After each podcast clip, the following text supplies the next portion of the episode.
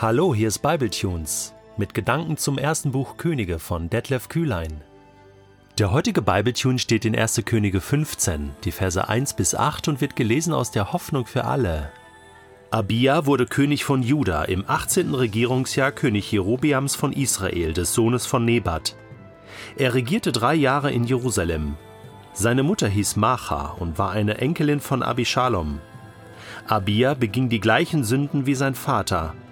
Sein Herz gehörte nicht voll und ganz dem Herrn, seinem Gott, wie es noch bei seinem Vorfahren David gewesen war.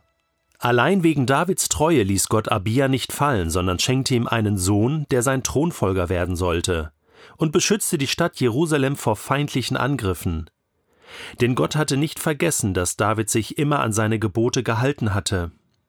Außer seinem Verbrechen an dem Hethiter Uriah hatte er sein Leben lang getan, was dem Herrn gefiel.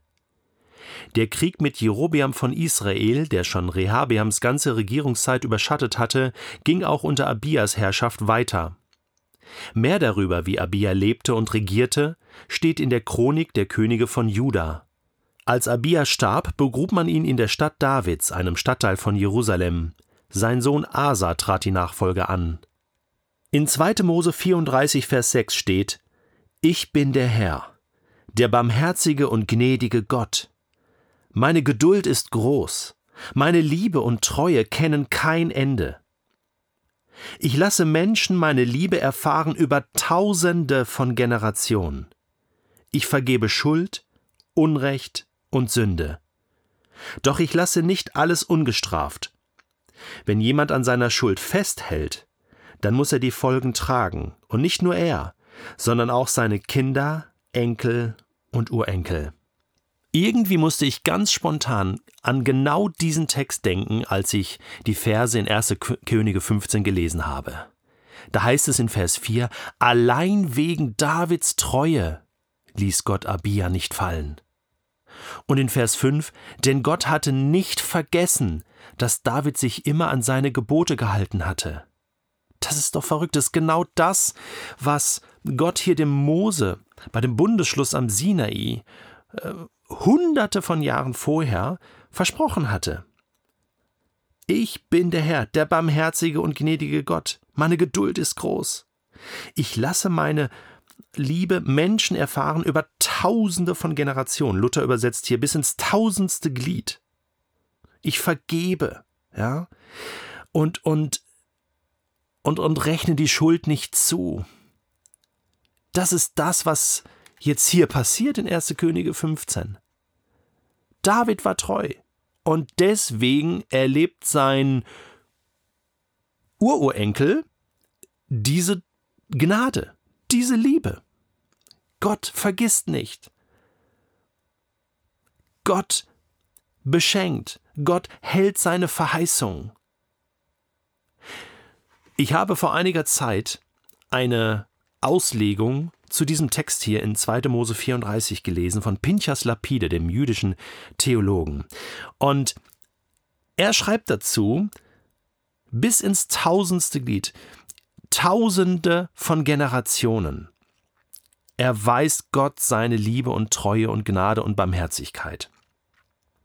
Ganz oft sind wir fokussiert auf den zweiten Teil in diesem Text, wo es heißt, bis ins dritte Glied werde ich bestrafen oder die Sünde verfolgen.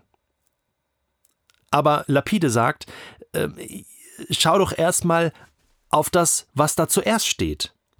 Nämlich bis zu tausend Generationen werde ich meine Liebe erweisen. Weißt du, was tausend Generationen sind? tausend Generationen.